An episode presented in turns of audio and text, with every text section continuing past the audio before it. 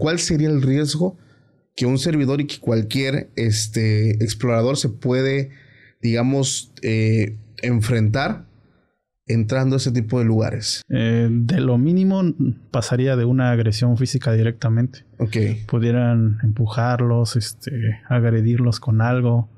Y ya entrando en, en el peor de los casos, pudieran inclusive hasta perder la vida. Y ya después le dije, ahora voy a poner esto y quiero que la aprietes fuerte. Y ya le dije, ponle las gasitas. O sea, yo nunca le dije qué es lo que había. Solo le dije, son unas gasas. Digo. Y se lo pusimos en su mano. Y el niño no lo podía levantar la mano. ¿Dónde estaba el rosario? Exactamente. No podía levantarlo. Ok. Decía que estaba muy pesado. Y yo le dije, ¿seguro que no lo puedes levantar? No me estás durmiendo. No, es que pesa mucho. ¿Qué tiene adentro? Tranquilo. A ver la otra mano. Y ya se lo ponemos en la otra mano. Y no lo podía levantar. Híjoles. Y le dije, mira, te voy a poner esto. Y puse el YouTube. Y puse una misa. Y cuando empezó a sonar la misa, empezó a hablar el padre, el niño empezó a retorcerse y otra vez empezaron los erítemas.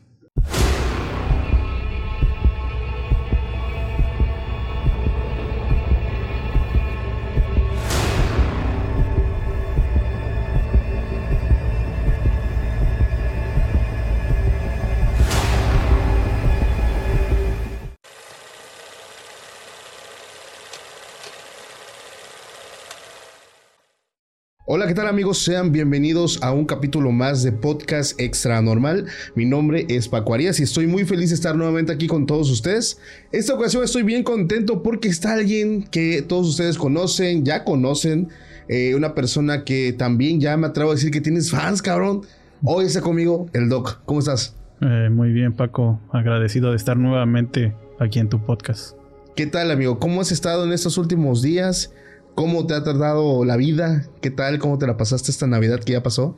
Eh, pues desafortunadamente me tocó cubrir guardia, así que no, este año no pudo ser con la familia. ¿Estuviste trabajando? Sí, me tocó cubrir guardia. No manches, hermano. Sí. Ni modos. Ni modos. Es parte de, de- del trabajo, son gajes del oficio, ¿no? Sí, eh, tiene sus bajas y sus balas este oficio. Ya, familia, antes de empezar quiero decirles que aprovechemos esos primeros momentos para si es de las primeras veces que tú estás viendo, escuchando tu video podcast favorito, podcast extra normal, aproveches para que vayas al botoncito de aquí abajo, te suscribas, actives la campanita para que la plataforma siga recomendando nuestro trabajo y más personas alcancen a conocer pues todo este proyecto y también quiero decirte que contamos con nuevos proyectos que ya los puedes encontrar directamente aquí en la descripción. Recuerda, estas se regalan sustos, exploraciones extranormales y un shot con Uri Díaz, un podcast bastante interesante. Y vamos a empezar, pues ya en esta noche de, terror, hermano. Oye, veníamos platicando ahorita de, de- ahora sí que, de algunas cosillas. Y digo, también tú consumes el podcast, eh, luego me cuentas ahí.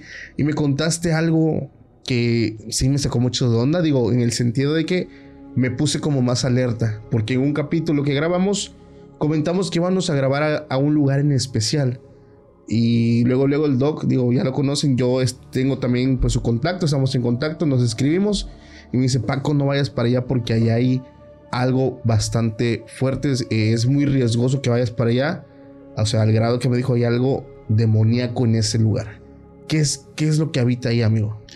Bueno, eh, es la hacienda que tú comentaste en ese podcast. Yo te hice esa, pues ese llamado de que deberías, pues digo, evitar a toda costa ir, pero pues en ese lugar se encuentra una entidad, una entidad demoníaca.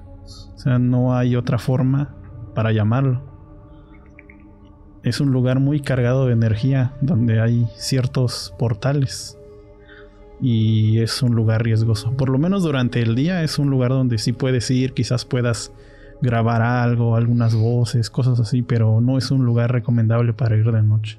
Ya, te quiero hacer esa pregunta y quiero que seas muy honesto conmigo. ¿Cuál sería el riesgo de una persona o en mi caso si voy y no voy preparado o debidamente protegido? Voy de noche y nos topamos con esta entidad. ¿Cuál sería el riesgo que un servidor y que cualquier este, explorador se puede, digamos, eh, enfrentar entrando a ese tipo de lugares. Según tu eh. experiencia, tú que eres una persona que conoce el, tema espiritual, has vivido el tema, ¿cuál sería? Eh, de lo mínimo pasaría de una agresión física directamente. Ok. Pudieran empujarlos, este, agredirlos con algo. Y ya entrando en, en el peor de los casos, pudiera, si es, digamos, en un, en algún punto específico de la noche, sí. pudiera inclusive hasta perder la vida. O sea, esa entidad, pero ¿cómo sería ese proceso de, de desvivirse? Eh, sería un ataque de esta entidad. Sería un ataque de esta entidad, dado que es algo que no, no podemos manejar como unas personas normales, no tenemos esa capacidad. Ya. Y a pesar de que uno lleve alguna protección, esta entidad que habita en ese lugar es muy fuerte. Ok. ¿Alguna recomendación, Doc, para, para quienes estamos en estas zonas de, de meternos en lugares, pues básicamente malditos? La primera recomendación es no ir. Ok. ¿La segunda? La segunda es ir preparado y con, pues, digamos, no, no ir con ir con mucho respeto en ese lugar. Sí. No desafiar a las entidades que habitan en esos lugares. Ok. También te comenté de otro lugar muy embrujado que es. Para tus escuchas pueden buscar lo que es la Casa de los Duendes allá en Puebla. Que me decías también, ¿no? No, es un lugar donde no debes meterte. ¿Qué tiene en especial ese lugar? Como para que digas, o sea, aquí no puedes meterte ni de broma, ni de jugando, ni siquiera para ver qué es lo que logras ver o captar. O sea, ¿por qué no ese lugar específicamente?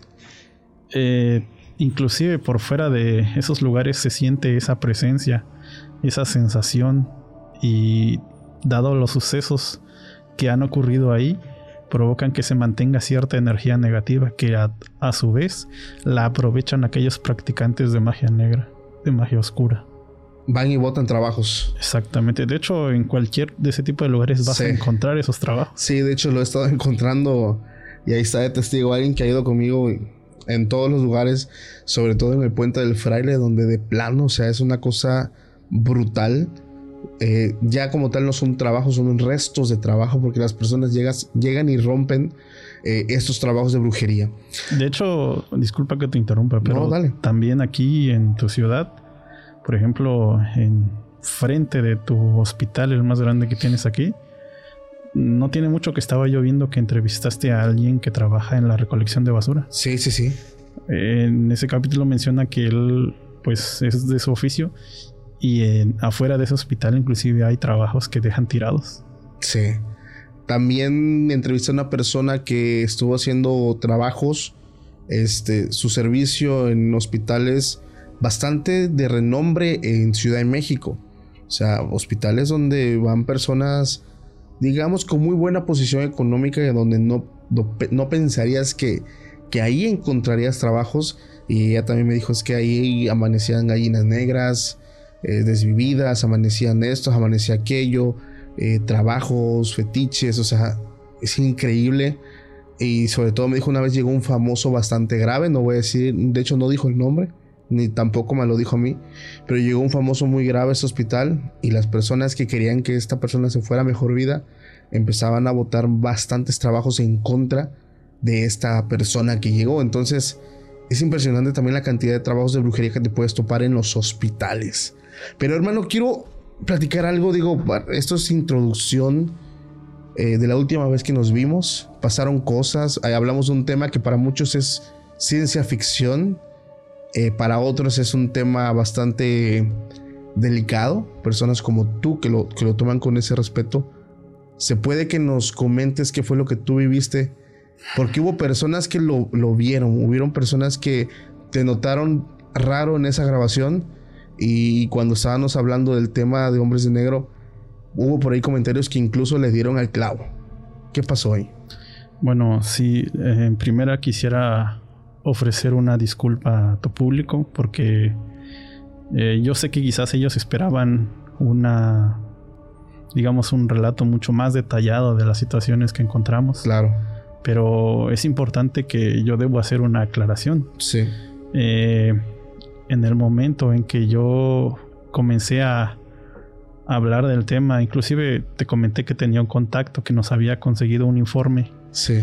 Eh, abiertamente diré que recibí como una especie de advertencia. Ok. Inclusive, dado un punto, eh, yo te llegué a mandar un video. Sí, de hecho me...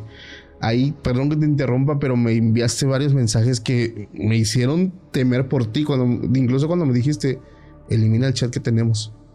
Porfa, elimina. O sea, desde ahí dije, ok, está pasando algo bien denso. Sí, bueno, eh, todo comenzó, digamos, cuando yo tengo un teléfono, el de la manzanita.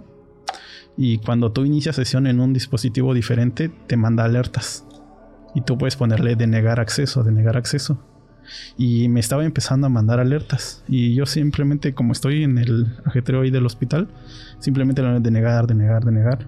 Pero dejó de enviarme eso.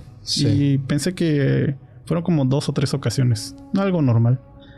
Y ya cuando yo intenté hacer una llamada, me di cuenta que no tenía mi número. O sea, mi teléfono decía sin tarjeta SIM, o sea, sin SIM. Ok. Y se me hizo extraño, inclusive pedí a alguien más que me prestara una tarjeta para revisar si era mi teléfono, porque lo prendí, lo apagué, revisé que la tarjetita no estuviera dañada o, dañada algo. o algo y me di cuenta que no, que, que con otras tarjetas sí funcionaba. Y la verdad sí entré como que en pánico porque digamos que ahorita tus las apps se manejan mucho de tu celular y la verificación es directamente con tu número. Sí. Y de ahí fue que me di cuenta que algo no estaba bien. Y pues abiertamente lo digo, mi cuenta bancaria del depósito donde se deposita mi nómina fue congelada. Sí, recuerdo esa parte. Y pues yo acudí al banco, me dieron algunas explicaciones que estaba haciendo bajo un, proceso de una investigación cuando pues ni siquiera hay una gran cuenta o un depósito así. Sí. Pero sí, este, yo sí me di cuenta que fue por el tema que nosotros estábamos investigando. Porque mi contacto, eh, él simplemente lo único que me dijeron son órdenes superiores. O sea, viene de, de más arriba. De más arriba. Ok. Y inclusive yo, es que, bueno, para las personas que nos están viendo, es muy fácil criticar y decir, bueno, es que ustedes están prometiendo algo, no lo están cumpliendo. Pero digo, hay un punto donde yo inclusive te lo he comentado, no vale el riesgo, tu vida no vale cierta cantidad de vistas, cierta cantidad de likes. Y digo, somos seres humanos, somos seres efímeros que en cualquier momento ya no estamos aquí. Y yo sí llegué a temer por mi situación, pues, porque inclusive yo te comentaba y hasta te envié un video donde hay un auto negro. Sí, sí, lo vi. Este, estacionado afuera de mi departamento. Yo vivo en un segundo piso de un complejo de departamentos y siempre había un auto estacionado. Inclusive pues como es calle, no, no hay como evitar que se estacione quien guste, pues, pero ese auto permaneció muchos días. De hecho, yo tuve que irme a quedarme con un amigo para evitar llegar ahí, pues. O sea, perdiste tu cuenta bancaria, perdiste tu tarjeta SIM, perdiste tu paz, tu tranquilidad, porque empezaste a ver que alguien estaba afuera de tu casa en un vehículo oscuro, vidrios polarizados. Creo que en el video eran vidrios polarizados. ¿Qué pasó después?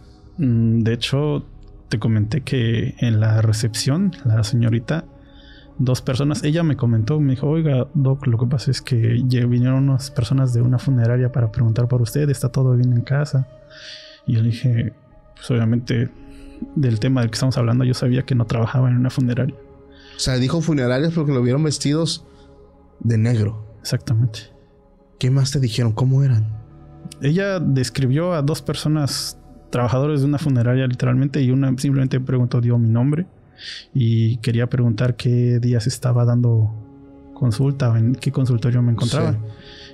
Pues obviamente hay un directorio y también pueden preguntar eso, eso no es ningún... Ningún, secreto. Ningún secreto, pues. Sí. Pero sí es algo como que yo entendí de que encontramos un tema que no debía ser expuesto. Claro, de hecho, muchas personas toman esto y como tú lo dices, o sea, como, ah, pues no pasa nada, ¿no? O sea, algo muy a la ligera. Pero la realidad es que el estar acá y exponer ciertas cosas realmente te pone en una posición bastante difícil. O sea, no es fácil plantarte a hablar y sobre todo de, una, no sé cómo llamar, una corporación, un, un grupo, no sé, un tipo de élite que, que se encarga de perseguir cosas, personas y, hacerles cosas malas. ¿Qué pasó después? Pues digo, evité yo quedarme en donde yo estaba, o sea, me quedé sin número, tuve que usar uno provisional. Y sí, fue una etapa un poco difícil y muy estresante, la verdad. Hoy ya todo cambió. Sí, ya afortunadamente ya recuperé eh, pues mi número de cuenta, mi número de celular. De hecho, en la compañía en la que estoy dijeron que yo había solicitado el cambio, pues eso no nunca había sido. Ok. O sea, estuviste en el ojo del huracán, amigo. O sea, comprendimos que esto no se limita nada más a Estados Unidos. Exactamente. Yo siento que fue una forma de advertirme que no debía contar así en detalle todo lo que se encontró, pues. Ok. Un tema muy complicado, un tema que de verdad yo creo que más de un investigador pues se ha topado con este tipo de situaciones que son los hombres de negro, ¿no? O sea, lo hablamos abiertamente. Y si algo pasa con el video, pues ya saben qué fue lo que ocurrió. Digo, ya, ya como dicen por acá, este, vulgarmente ya nos amarramos el dedo, ya, ya, este, ya advertimos si algo sucede.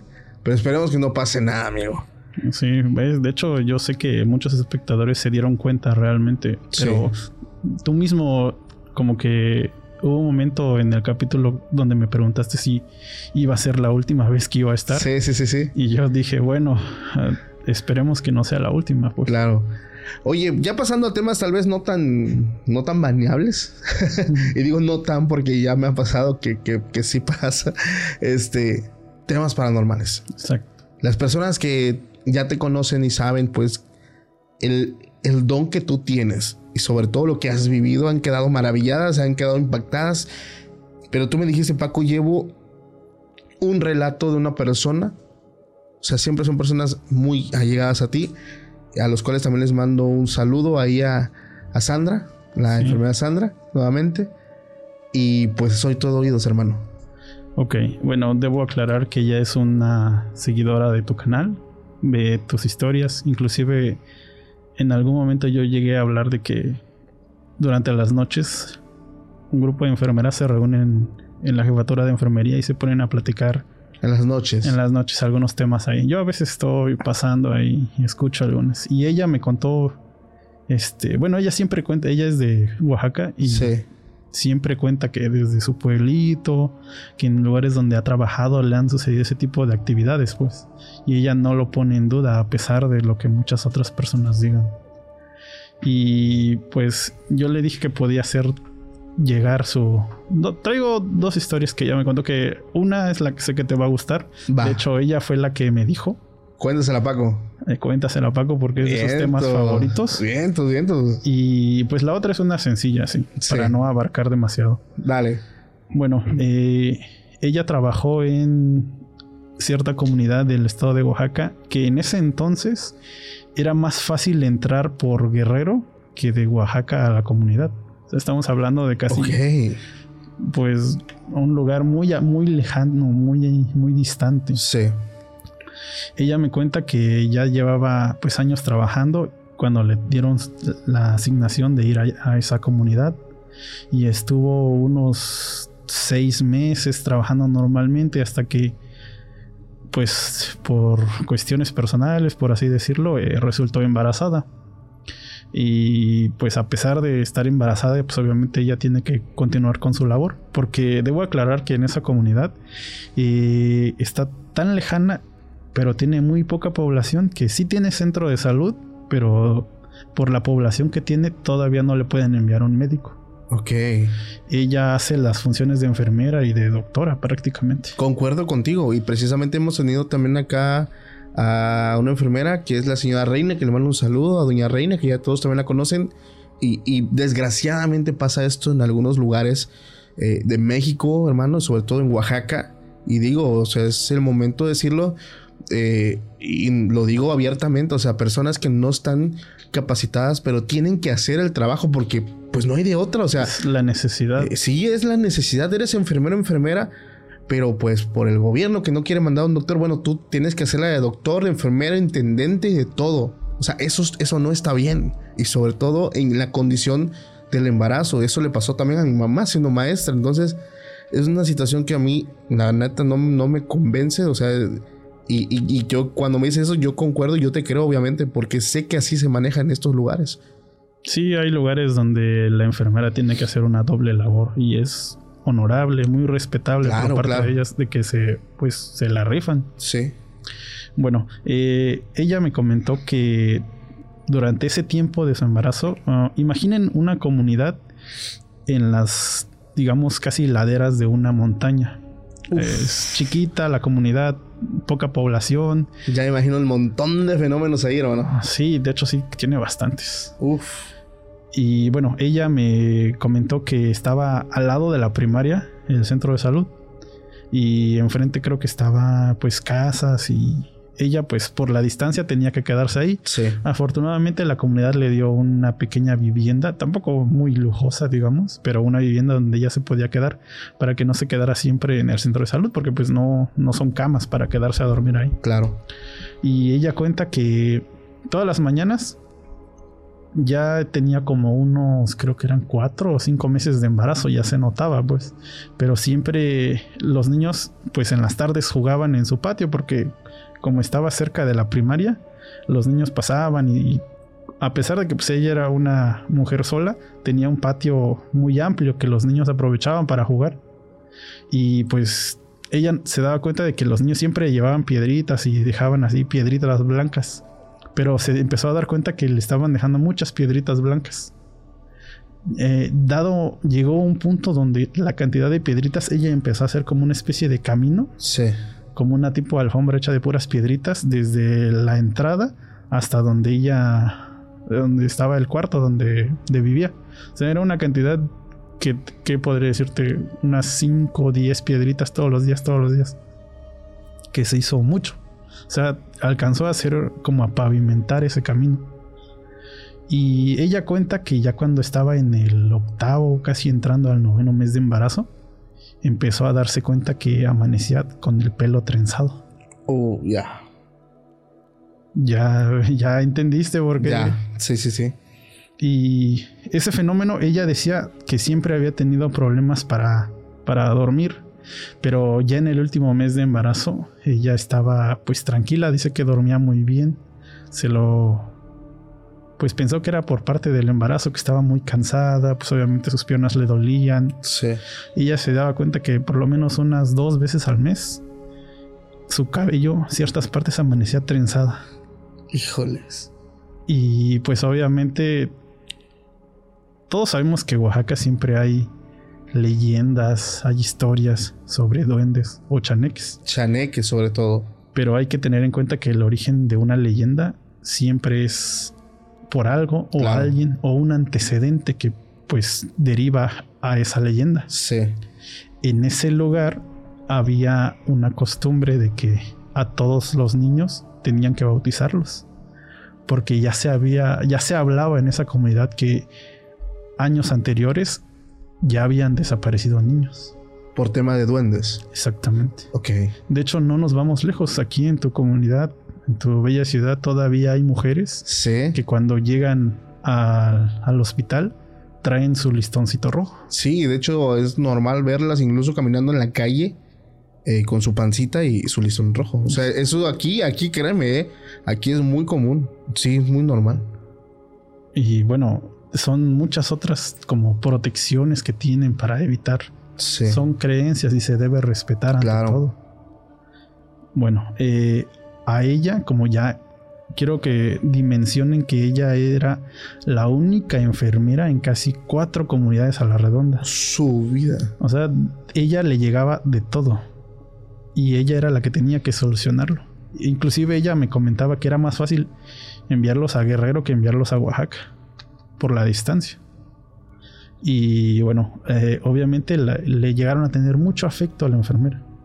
Un cariño que no, no, se puede expresar en palabras. Claro, pues es una persona que más allá, pues digamos, de, de realizar su trabajo, es una persona pues muy apasionada de, de, todo el tema médico.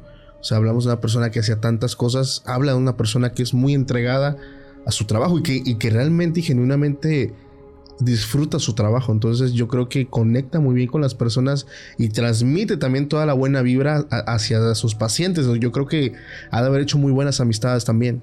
Sí, efectivamente. Inclusive las personas le advertían que como ya se venía el momento de que tenía que iba a dar a luz, que tenía que dar, que, que bautizar a su hijo. Y pues ella obviamente igual es de la religión católica, pero ella pues digamos que prefería hacerlo hasta que cumpliera un año. Ya. Eh, el tiempo pasó. Llegó un punto donde tuvo que solicitar el permiso por maternidad. Sí. Pero dado que el trabajo era tan apremiante, ella así, mujer de armas tomar, solamente se fue, digamos, casi dos semanas. Ok. O sea, o sea fue su hijo, fue un varoncillo. Sí. Eh, fue parto normal y solamente ella pidió una semana extra de incapacidad y se regresó a trabajar. No manches. Y bueno, es tanto también el compromiso que ella tenía con esa comunidad que pues así con su bebé recién nacido se regresó a continuar con sus labores. Es algo muy admirable por parte de ella. Claro, claro. Y más porque nadie quería ir a esa comunidad porque sabían lo lejos que está. Sí, imagino.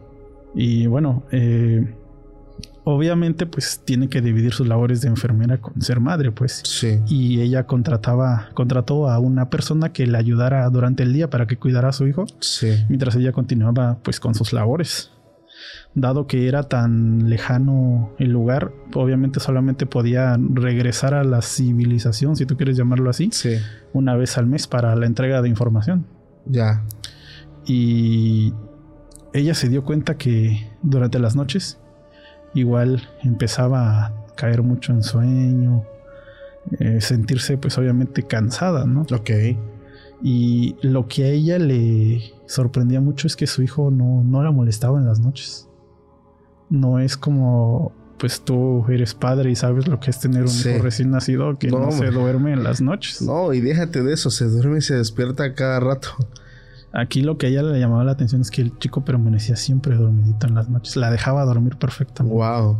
El sueño de todo padre primerizo, hermano. Y desafortunadamente ella se empezó a notar que yo había comentado lo de las piedritas. Sí. Y cuando nació el niño, dejaron de llevarle piedritas los niños. Ella le se lo ella daba la explicación de que eran los niños de la primaria que jugaban en su patio y ellos dejaban las piedritas. Ok. Y una noche, pues obviamente ella es una mujer sola. Ella siempre dormía con, pues es un pueblo, ¿no? Sabemos que hay ciertos lugares que son peligrosos. Claro. Ella siempre dormía con pues, su puerta trancada y las ventanas cerradas. Lo que a ella le llamó mucho la atención es que sus ventanas siempre aparecían abiertas y ella se despertaba en la noche por el frío. No manches, parece que me estás describiendo el caso de mi mamá, hermano. es que, bueno, sigue continuando adelante, hermano. Y digo, independientemente de las circunstancias que pueda provocar, ella siempre se encargaba de asegurar sus ventanas porque es la sierra, es un lugar muy frío. Sí, o sea, los, los, frentes fríos, digo, ahí, o sea, es, el aire es muy fuerte. Eh, pues sí, ella comentaba de que inclusive había días en que amanecían pues las escarchas de tanto que descendía la temperatura. Y ella despertaba porque empezaba a sentir mucho frío y se preocupaba por su hijo. Sí. Ella comenta que la primera vez que ella consideró ya tomar medidas fue cuando despertó y su hijo no estaba a su lado.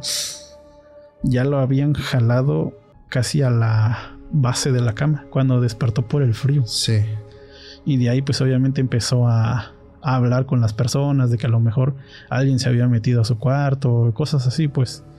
Pero las personas más antiguas de la comunidad le habían dicho eso, que tenía que aprovechar, porque ahí el cura solo va una vez al mes. ¡Hala! Y tenía que aprovechar. Sí. Y Para bautizar a su hijo. Exactamente, para bautizar a su hijo. Ajá. Ellos, la misma población le había advertido que años anteriores ya se habían perdido niños. Se desaparecen niños. Híjole, ajá. Y la recuerdo que la enfermera me dijo que faltaban dos semanas para que llegara el padre y ella ya se había decidido.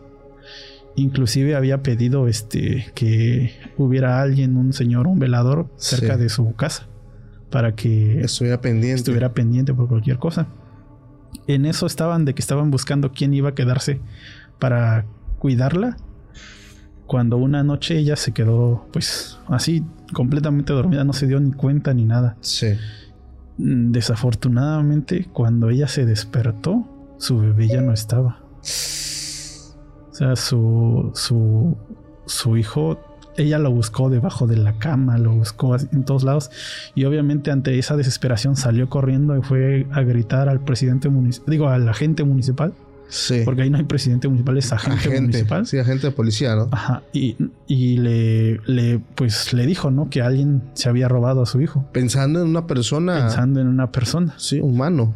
Y pues o sea, ella era, es o era tan querida en esa comunidad que en menos de 10 minutos eh, vocearon con las bocinas que hay en los pueblos Sí.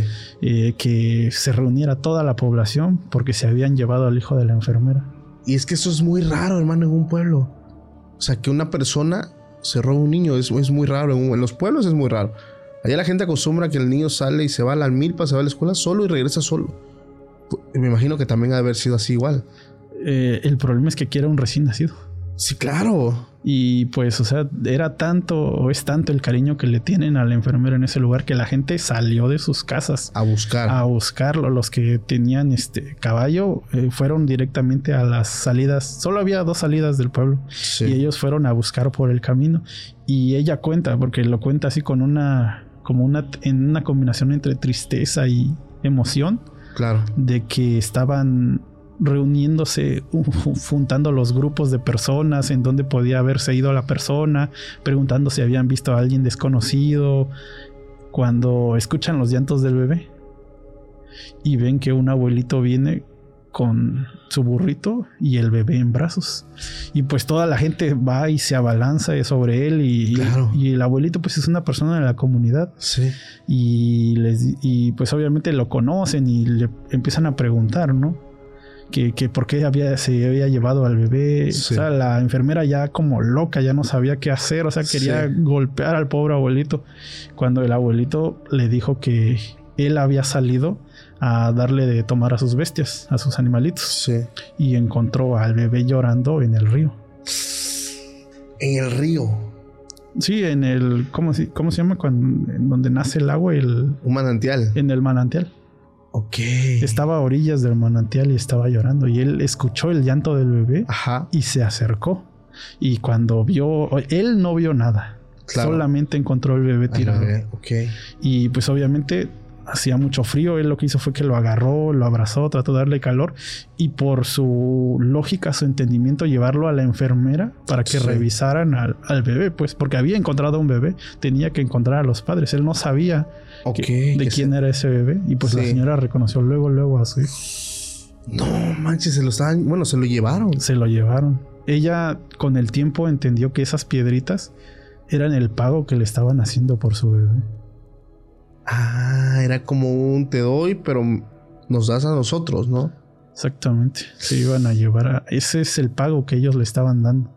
Y ella lo cuenta. Y de hecho el abuelito se volvió el padrino de bautizo del niño. En serio. Sí, eso está... Y creo que ya falleció ese abuelito. No pero manches. sí, esa... Y me dijo, esa historia se la tienes que contar. Oye, tremenda. Y es que, como yo te lo decía, o sea, genuinamente yo creo en todo este fenómeno. ¿Por qué? Porque estamos en una zona, digo, estamos en Oaxaca, la gente ya lo sabe, estamos en Tuxtepec, pero hay zonas aquí, eh, pues más alejadas, obviamente, pueblos pequeños, eh, pequeñas poblaciones de muy pequeñas personas, eh, muy pocas personas, perdón. Pero ahí se vive todo ese fenómeno. Nosotros queremos empezar eh, a explorar ese tipo de lugares porque es el fenómeno más recurrente. Incluso aquí está este mismo fenómeno de los duendes chaneques que, se roban a los niños. Pero según, bueno, tu conocimiento y, di- el discernir todo el tema, ¿Por qué crees que se los llevan? Mm, bueno, honestamente ya son conjeturas mías, pero yo no creo que lo hagan con una intención de acabar con la vida, sino he escuchado y platicado con algunas personas muy antiguas que lo hacen para que esos niños se vuelvan como ellos. Como ellos.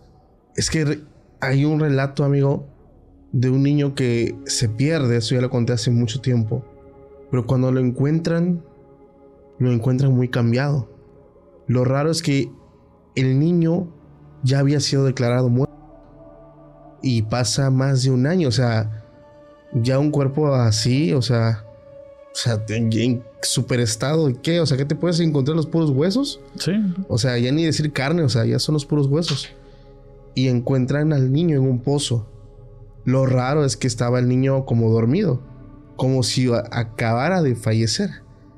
Pero lo encuentran con rasgos diferentes a como él era.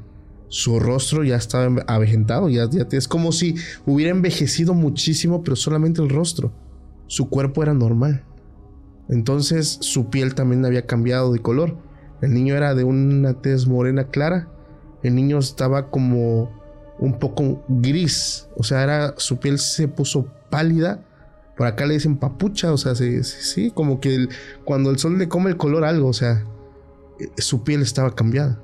Entonces, ese fue uno de los relatos más fuertes que, me llegó en el correo de personas que tuvieron, eh, por ejemplo, en este caso el niño, ellos dicen que ya se lo habían llevado a los chaneques, pero que a pesar de que lo encuentran sin vida, o sea, su estado, eh, pues su estado físico está como si estuviera recién muerto o dormido, o sea, no, no presentaba, no sé si estaba como en un proceso de cambio, no tengo idea pero fue algo bastante fuerte y bastante tenebroso para todo ese pequeño pueblo porque lo encuentran y todo el pueblo se deja venir y todos a ver cómo encontraron al niño que se perdió.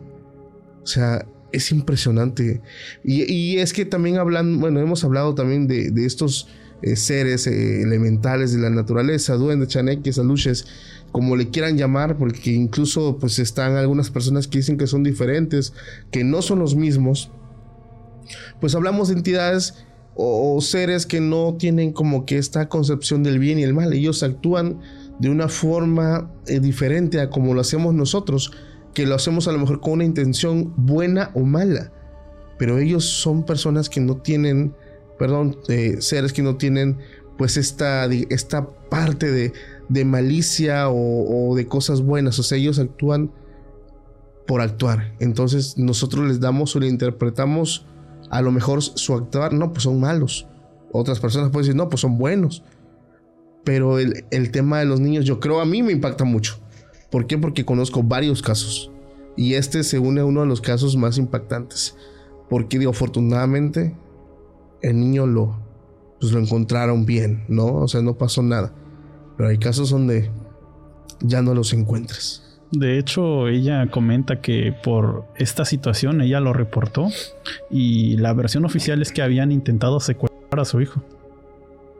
Y pues Ah, no sé, no quiero que se escuche mal, pero afortunadamente, gracias a esa situación, ella logró pues su cambio. Sí. y la movieron del lugar. Sí, la movieron del lugar por esa situación. Qué pues. bueno, hermano. Hay un caso también que una vez escuché en internet de una mujer de un pueblo que se embarazó y ella amanecía todos los días con el cabello trenzado. Ella empezó a amanecer así a partir de su quinto mes. O sea, al principio todo normal. Y ella pensó que, como tú dices, por el cansancio, a lo mejor durmiendo, pues se el pelo, porque eran unas trenzas no perfectas. O sea, no es como una trenza que todos conocemos, ya lo he dicho anteriormente, son unas trenzas diferentes. O sea, son diferentes. Busquen en Google, incluso en Google hay imágenes, ahí pueden encontrar el tipo de trenza que, que hacen estos seres. Y el detalle, y el detalle es que cuando nace su bebé, se lo llevan. Se lo llevan. Ella empezó a escuchar cómo, o sea, llegaban cositas, o sea, algo llegaba a su habitación, pero como estaba muy cansada, hermano. O sea, es la situación de como que, como en las brujas, ¿no? Que te echan el sueño. Estaba muy cansada y solamente escuchaba cómo había algo dentro de su habitación. Despertaba y ya tenía su, su cabello trenzado. Pero desafortunadamente cuando nace su bebé, lo pierde. Entonces pasó esto, lo pasa el tiempo, nuevamente se vuelve a embarazar, quedó igual como, pues digamos, un acto delictivo de que alguien se lo lleva. Imposible que un bebé recién nacido se vaya de su casa. Y nuevamente empieza ella a tener esta parte de que le están trenzando el pelo. Hasta que llega una señora que le hacía limpieza, una señora del, del mismo pueblo, le cuenta lo que pasa y ella es la que le dice, no, te están son los chaneques se, los, se lo están, lo, o sea, están planeando hacer lo mismo que hicieron la primera vez. Hay que prepararse ya esa historia pues termina en, el cual gracias a la intervención de la señora ya no se llevan al, al siguiente bebé. Pero es algo tan típico, tan normal. Digo, tú que has estado en comunidades, me imagino que te has topado también con, con varios de estos casos. Sí, te digo, o sea, toda leyenda siempre tiene un origen. Y quizás la gente, es como lo he comentado, ¿no? De que hay personas que no creen completamente en el fenómeno paranormal. Está bien, eh, todo es obviamente con todo el respeto posible. Yo nunca trato de ofender a nadie, pero yo en lo personal quisiera decirles a esas personas que quizás aquellas que viven en una ciudad, en un lugar lleno de pues, todas las comunidades, de todos los lujos, o sea, ellos no van a experimentar un fenómeno porque al estar en la ciudad estás tan cargado de otras actividades que no le prestas atención a los detalles importantes. Si ellos van a algún lugar mucho más alejado, un lugar donde de plano ni siquiera tengan señal, es muy probable que lleguen a a observar algún fenómeno y quizás no convencerse, que es como yo siempre le digo, yo no vengo aquí a convencer a nadie. Claro.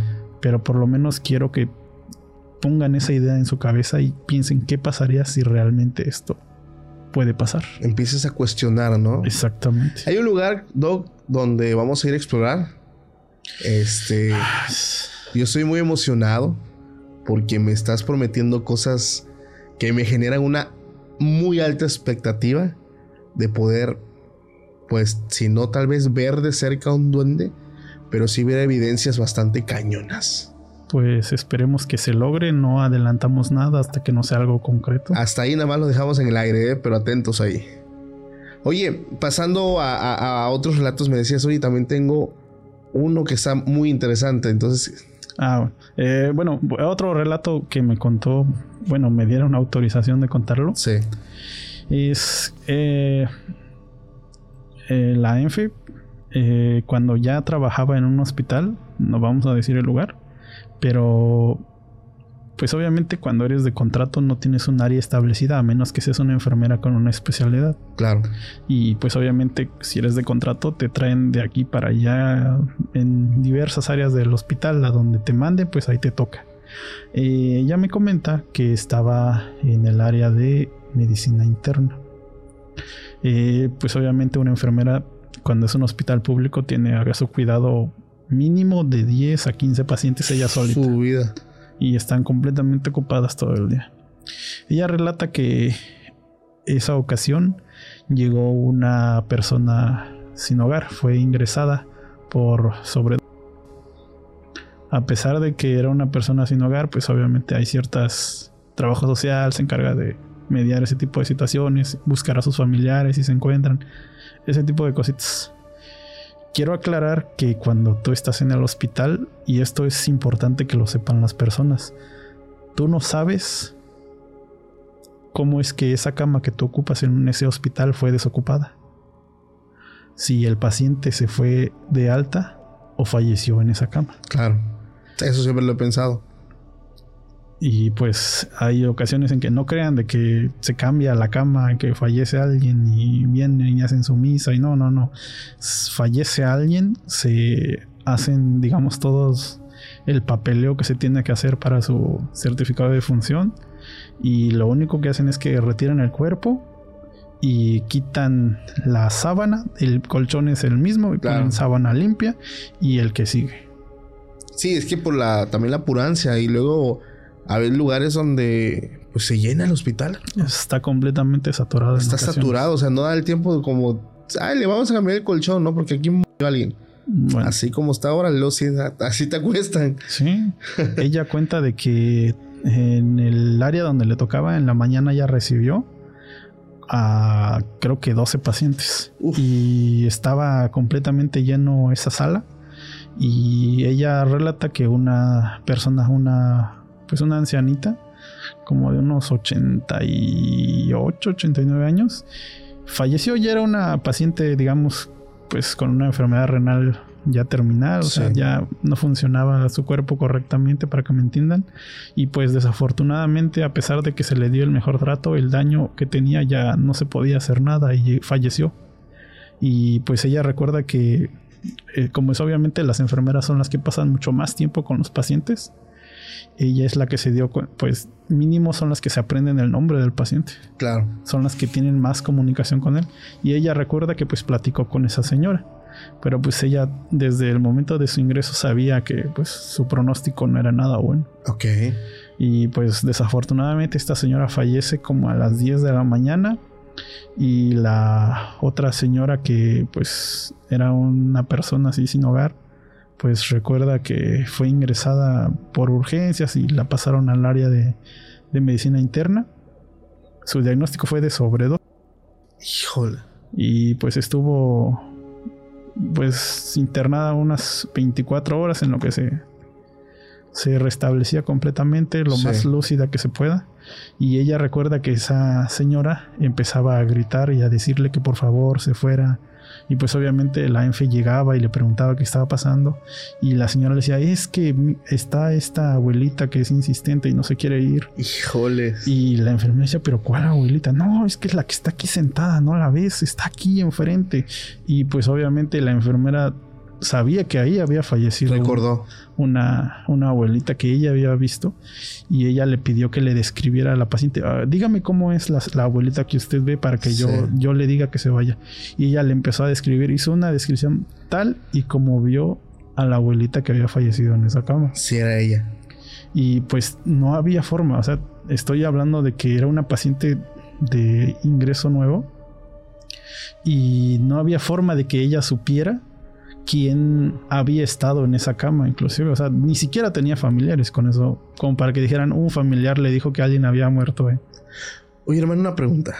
¿Tú por qué piensas que este tipo de, no sé cómo llamar, la verdad, espíritus, almas o espíritus que se hacen pasar o lo que sea, ¿por qué se quedan ahí? Tiene mucho que ver, bueno, esto es obviamente, son conclusiones mías, Sí. Yo considero que son, digamos, entidades que siempre tienen ya sea algo pendiente, algo que no los deja descansar en paz, o inclusive no se hayan dado cuenta que hayan fallecido. Eso lo he escuchado. Entidades, o no, no son entidades. ¿Cómo se le llaman? Ay, yo sé el nombre, pero se me acaba de ir. Lo dije hace rato que estábamos platicando antes de empezar a grabar. Ay, estos espíritus humanos que se quedan, tienen su nombre. Desencarnados, me parece que es. Mm, sí, bueno, desencarnados yo lo consideraría otro tipo de entidades. ¿Con- ¿Qué lo, qué lo consideras tú? Son entidades agresivas. Ah, ok. Entidades malas. Exactamente. Porque hablando igual con otra doctora, que, que por cierto, ya ojalá y más adelante se arme algo, un secreto, una sorpresa que les tenemos por ahí. Es que a ella le ha tocado mucho ver, pero en pediatría. Uf. O sea, pediatría es. El área de pediatría es para un médico y de noche. No, no, está. O sea, yo creo que tú eres el indicado también para, para hablarme de pediatría. Me recordaste un caso. Normalmente no, no me gusta ir al área de pediatría, pero hay veces en que a veces ahí se sobresatura y tienen que utilizar otra sala de otro departamento donde estoy, Sí. de otra área. Y me han tocado unos casos. Bueno, no sé cómo estemos de tiempo, igual puedo contar ese. Eh, bueno, Dale, dale, hermano. ah, espera, ¿dónde, dónde me quedé? Terminé el de la señora, no, ¿verdad? El de la, el caso de la enfe no, no lo terminé, creo, ¿verdad? Ah, no, no, no, no lo terminaste. No, no, no, es que ya nos vamos. y- es que sí, suele pasar. Ah, bueno, ¿dónde me quedé? Bueno, el- eh, retomando el caso de la enfermera, ella comentó de que pues habló con al final de cuentas sí llegaron a encontrar a una creo que una tía lejana de esta persona que fue ingresada. Sí. Y esta familiar le comentó a ella que ella siempre veía y escuchaba cosas. Ahí sus familiares tristemente pensaron que tenía algún problema mental, que inclusive había ido pues obviamente que a un psiquiatra para que la tratara. Pero pues ella abandonó el tratamiento y se fue a las calles y su familia se desentendió completamente. Y eso abre una un tema, un debate. Sí. Desde hasta qué punto una enfermedad psiquiátrica es algo que puede ser tratado médicamente o realmente hay algo que no se puede explicar.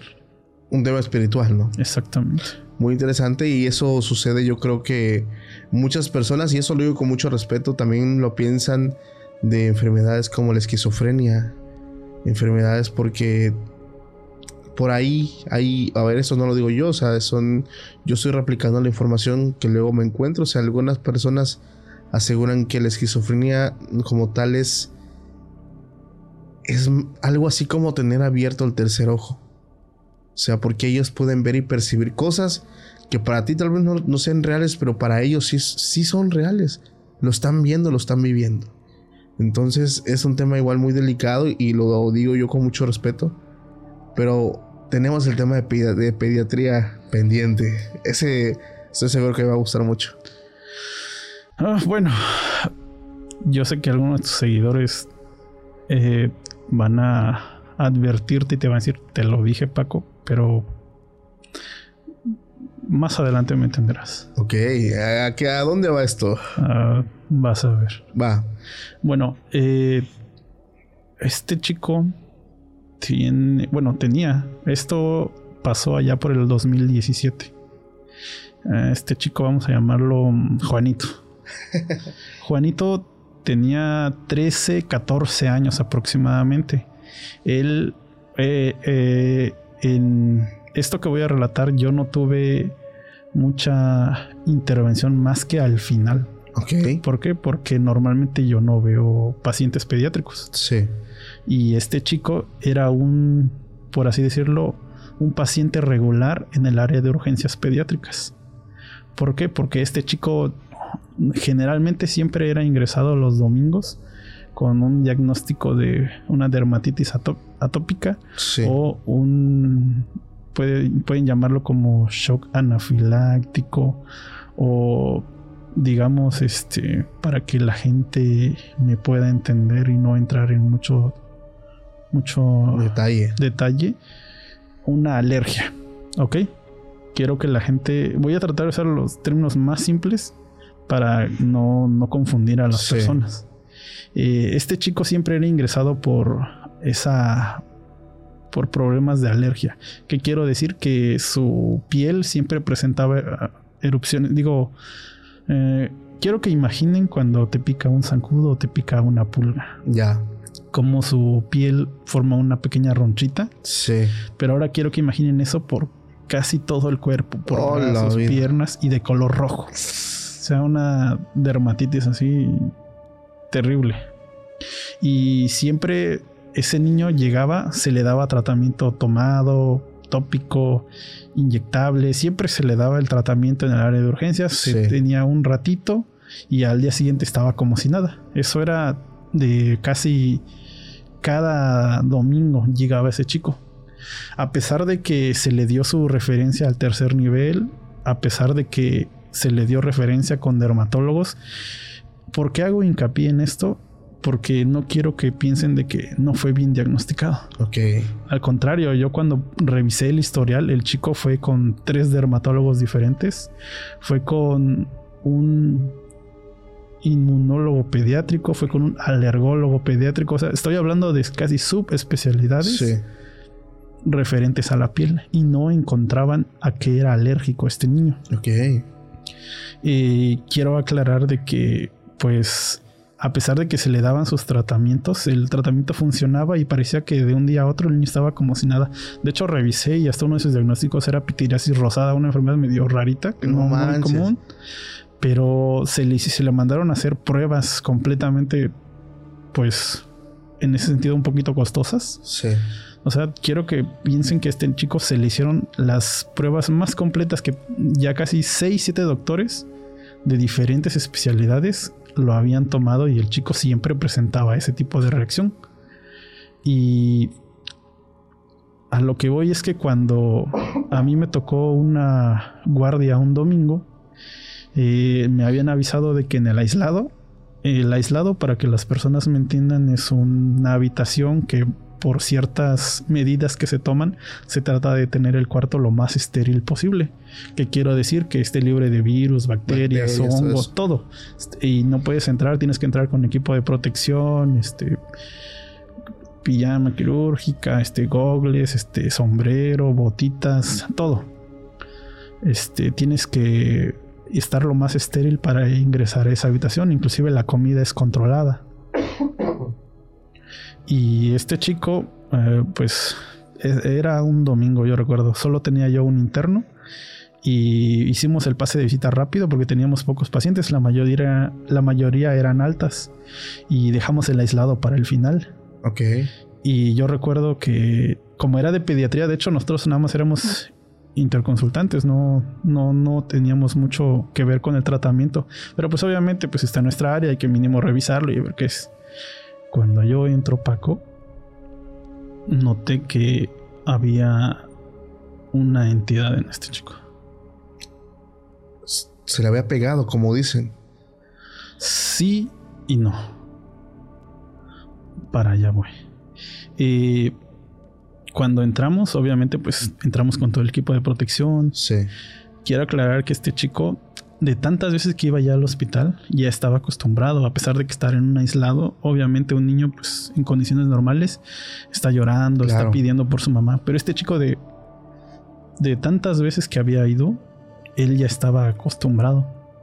Y ya pues obviamente me acerqué, me presenté, presenté al interno conmigo, el doctor, y tratamos de que el chico entrara en confianza. Empecé a hacerle muchas preguntas y cuando, pues obviamente en el tratamiento nosotros no teníamos mucha injerencia, pero traté de revisar el expediente lo más completo y revisar todas las pruebas que ya se le habían mandado a hacer. Terminamos con el chico, no hicimos ningún cambio en su tratamiento, de hecho el chico ya no tenía ni una sola este, erupción, no tenía nada, pues su piel estaba normal, o sea, era un chico estable, un paciente estable, signos vitales estables, ligeros picos febriles, quiero aclarar, pero no para llamarse fiebre, sino febrícula. Es, es un término que es una fiebre no tan elevada como para considerarse, pero sí son picos, pues, de un paciente normal. Y terminamos, estuvimos como 10, 15 minutos y salimos, yo le dije al interno, oye, mira, aviéntate las notas, hago las indicaciones y dejamos este, este paciente. Terminamos y ya como eran como las como diez y media, once de la noche, terminamos de cenar y yo le dije al interno, vamos a ir a ver otra vez al paciente del aislado, pero quiero que tengas la mente abierta a lo que vamos a hacer. Y pues él me dijo, ¿qué pasó? ¿Por qué? Digo, mira, vas a hacer lo que yo te diga y después me vas a preguntar. Y pues obviamente en el hospital hay como una capillita. Y eh, no es como una iglesia, sino es como, pues ni tan capilla, es como un nicho donde hay un Cristo. Y en ese Cristo hay como un taburete o no sé cómo se llama, un, un púlpito. Ajá donde a veces va el padre y hace algunas misas. Ok. En ese púlpito siempre hay una Biblia y en esa Biblia hay un rosario. Yo le dije, ve por el rosario que está en la Biblia de allá. Y pues obviamente mi interno dice, pero ¿para qué lo quiere, Doc? Y le digo, no me hagas preguntas hasta el final. Y ya fue rápido, trajo el rosario y le dije, ahora ve, con permiso de las enfermeras, pero ve y róbate un paquetito de gasas nuevas. Y te lo traes. Mi interno no preguntó dos veces. Fue, hizo eso. Nos preparamos, nos pusimos el equipo y entramos al aislado. Y antes de entrar al aislado dije, ahora quiero que con tus guantes agarres la gasa, pongas el rosario y lo envuelvas bien en las gasas que no se vean. Y pues igual digo, no me hagas preguntas hasta el final. Y pues él obedeció, no preguntó nada. Hizo lo que él tenía que hacer. Ahora quiero que tú tengas en tu mano las gasas. Y ya nos acercamos. Hola, Juanito, ¿cómo estás? Este, oye, fíjate que vamos a hacerte unas pruebas. ¿Ya estás durmiendo? Y él, no, no estoy durmiendo, Pero así como que empezó como que a sentirse medio extraño. Se empezó a inquietar. dije, mira, voy a poner algo en tu mano y voy a medir tus reflejos. Quiero, y primero le dije, a ver, alza las manos. Ponía yo mi mano. Quiero que hagas fuerza y aprietes mi mano.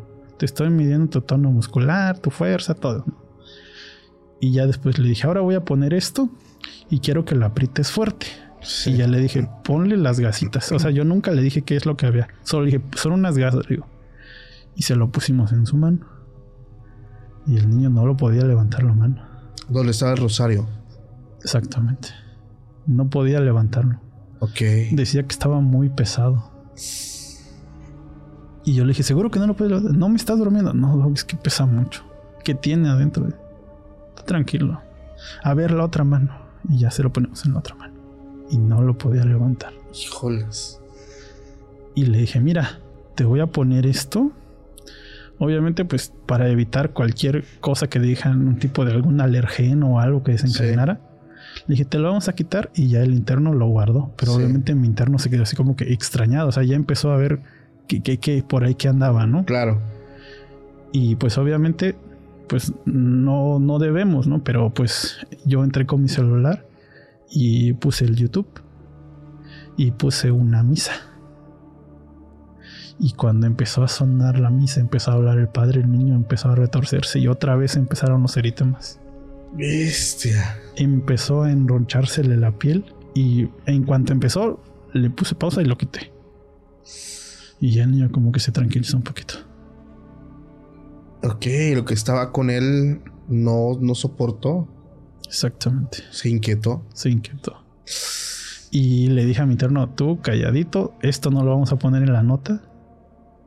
Esto no lo vamos a guardar porque esto es de pediatría. No vamos a poner que otra vez aparecieron las erupciones cutáneas. Vamos a ver el tratamiento tópico que tienes. Si es necesario, tú se lo vas a poner para aliviar la, la picazón que tenía el chico. No más. Y pues ya después, ya cuando estábamos ya en el área, ya haciendo las notas, de, oiga, ¿qué onda? Y ahí fui y le dije, mira, ese chico te apuesta lo que quieras a que hizo algún tipo de ritual o jugó la ouija. ¿Y sabes por qué lo sospeché? Porque en ese año estuvo muy de moda una película. Ajá. Creo que se llamaba La posición de Verónica o algo así. No tiene tanto entonces esto fue en el 2017. Ajá, sí, recuerdo vagamente ese nombre. Y ya después el chico se fue de alta, pero yo hablé con su familiar. Y le, dijiste? Yo sí le dije, mire, lo que pasa es que quiero platicar con su paciente y quiero que vayan al consultorio, en mi consultorio privado. Ya ahí en el consultorio privado, pues obviamente todavía tenía pendientes unos resultados sí. de otros estudios que le habían hecho los especialistas. Y yo traté de explicarme de una forma que no fuera lo más respetuosa, sin que cayera en la burla, sin que cayera en el regaño, para tratar de explicarles la situación que yo había observado. Y el señor obviamente dijo que no, que eso eran invenciones, que eso no era posible. Y obviamente necesitas pruebas. Claro. Y yo le dije, mire, quiero hablar con el chico y que el chico sea honesto. Sí.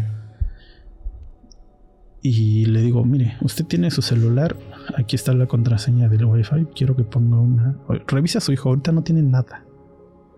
Revíselo. Y ya lo revisó, le dijo, ¿tiene alguna alguna erupción, alguna marca o algo. marca o algo. Y él dijo, no, estoy bien, ahorita está estable. Sí. Quiero que ponga usted este video de YouTube. Y lo puso el señor. Y en cuanto empezó, el niño empezó a rascarse y con sus uñas. Una situación un poquito grotesca. Sí. Y el papá como que dijo, no, no, no, esto no, ustedes están jugando. Le digo, no. Ahora quiero que usted esté presente cuando yo hable con el chico. Y empecé a preguntarle, oye, Juanito, estoy con tu papá y quiero que seas honesto. ¿Tú en algún momento con tus amigos jugaron a algo que no debían jugar? Y pues obviamente el niño, pues delante de su papá no quería decir nada. Su mamá le decía, ándale, mijito, por favor. Habla, ¿no? Habla, ahorita no te vamos a regañar por eso. y dijo, pues es que hace varios meses eh, fui con mis amigos al cine y vimos una película y nos llamó mucho la atención. ¿Qué película fue? Ok. Y ya fue de esa película que te mencioné. Del exorcismo de Victoria, creo, no creo. O sea, le pasó por ver la película. Por ver la película, sus amigos consiguieron una ouija. No, no entré en detalles de cómo y dónde la consiguieron. Ah, ok. Pero consiguieron una ouija y querían imitar. Es que están en la edad donde ese tipo de situación les da curiosidad. Y es por eso que te dije que tus, tus escuchas te iban a decir, Paco, te lo dije. Ya. Y, y de alguna forma, estos chicos, su grupo de amigos, lograron conjurar algo, llamar o invocar algo, pero solamente a él se le pegó. Es que hay que tener mucho cuidado con eso, hermano. Sí. O sea, no es un juego. Este, nosotros hemos promovido el hecho de no hacerlo y, lo he dicho, o sea, hay personas que, que realmente mueren por hacerlo y, o sea, si ya no tienes otra alternativa del no hacerlo, pues busca por lo menos pues, alguien que sepa que, pues alguien que realmente te pueda ayudar si te quedas a que llegas a quedar poseído, o sea, pero la recomendación no lo hagas porque no son juegos. O sea, no sabes ni siquiera con qué tipo de entidad te estás comunicando. Y obviamente no, o sea, como decía Samudio, o sea, normalmente no son entidades buenas. O sea, casi siempre los que están esperando un llamamiento, pues son, son cosas malas, esperando que la puerta se abra para que puedan entrar.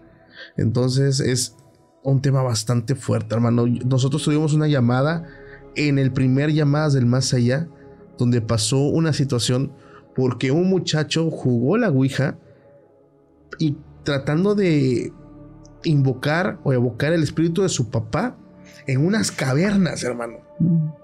Ya te imaginarás qué cosa entró por el portal.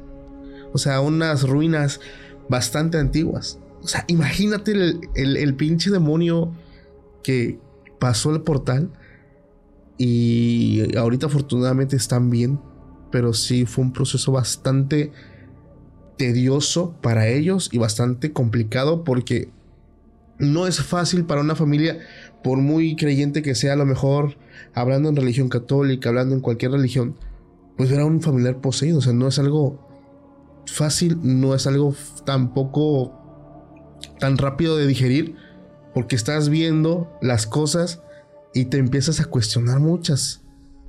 ¿Qué está pasando? Entonces, es un tema muy delicado, un tema que de plano nosotros acá, a pesar de que hablamos de un tema paranormal, no lo, como que no lo promovemos, ¿sale? Como tal. O sea, siempre es la restricción en no lo hagas y así lo haces, pues que Diosito te bendiga porque, pues, si lo haces, pues hacerlo bien, ¿no? Si no, pues ni, ni te metas, porque la consecuencia es bastante cañón, hermano. Oye, qué fuerte estuvo esa, ¿eh? Y no la traías preparada. ¿ah? No, cuando mencionaste lo de pediátrico, Dije, es que no sé si contarlo. No, pues estuvo buenísimo. Oye, hermano, tremendo capítulo.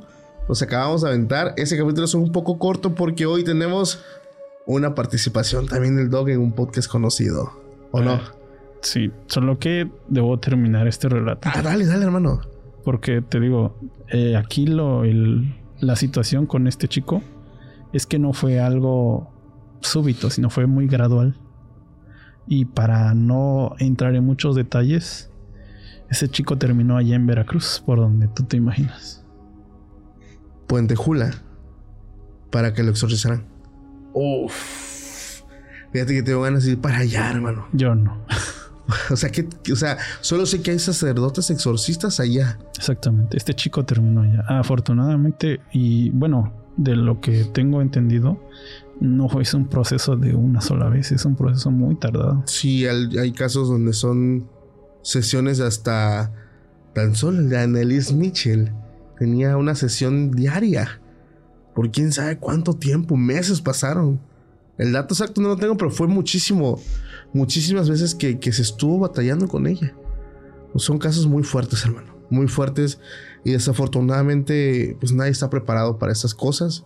Entonces, como tú decías, mejor evitemos para que no pase a mayor. Y sobre todo, si eres una persona inexperta, una persona que lo hace por curiosidad, ten mucho cuidado de lo que lees, lo que haces, lo que practicas, porque las cosas se pueden poner muy, muy fuertes.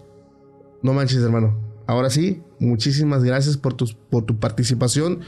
Yo creo que fue un, muy buen episodio, me encantó. hablamos de temas que a mí me encantan. Yo sé que a la familia extranormal le encantan. Eh, y de verdad yo quedé bien, bien encantado con las historias. Gracias por darte la vuelta. Familia, gracias también a quienes llegan a este punto. Les mandamos un abrazo, digo, de parte del dog y de un servidor. Y que tengan una linda noche. Hasta la próxima. Espera, Paco. ¿Qué, ¿Qué tal si ponemos una meta y hablamos de, lo, de la doctora? O sea, ponemos una meta. Ah, dale, hermano, a ver cuánto. Bueno, eh, ¿qué te parece, Paco, si para la próxima vez que venga hay un tema muy delicado que podemos hablar de las SN? SN. S-E-C-M. ¿Qué significa? Experiencias cercanas a la muerte. Uh. Tú con la doctora. Pudiera ser. Dos doctores aquí en la mesa. Pudiera ser estaría de pelos. Estaría muy, muy padre. ¿Cuántos likes? Mm. Ya bien talona es. Pues no sé, Paco, cada vez que lo pido yo se enojan conmigo. Mejor pídelo tú. Vamos a dejarle la vara no alta porque ya me fueron 50 mil likes, carnal. Pero sí lo hicieron, en, en un mes lo hicieron. 50 mil. En un mes lo hicieron. Y es que, por ejemplo, yo siempre pongo metas altas porque les comento, no soy de aquí, me cuesta mucho trabajo viajar de donde estoy para me venir consta, Me consta, me consta. Por eso igual que sea una meta alta. Porque yo sé, tus videos tienen muchas visualizaciones y el 5% de las personas que la ven le dan su like o se suscriben. ¿Te la tería 40? Ah, son dos. Son dos invitados que vas a tener. Dos invitados. Sí, 50. Sí. 50, y en cuanto consigan la meta, nos ponemos de acuerdo para tratar de hacer esa colaboración. Perfecto. Dos doctores hablando de experiencias cercanas a la muerte. Va a estar interesante. No te lo pierdas y no te vayas sin antes dejar tu like. Bendiciones. Hasta luego, chicos.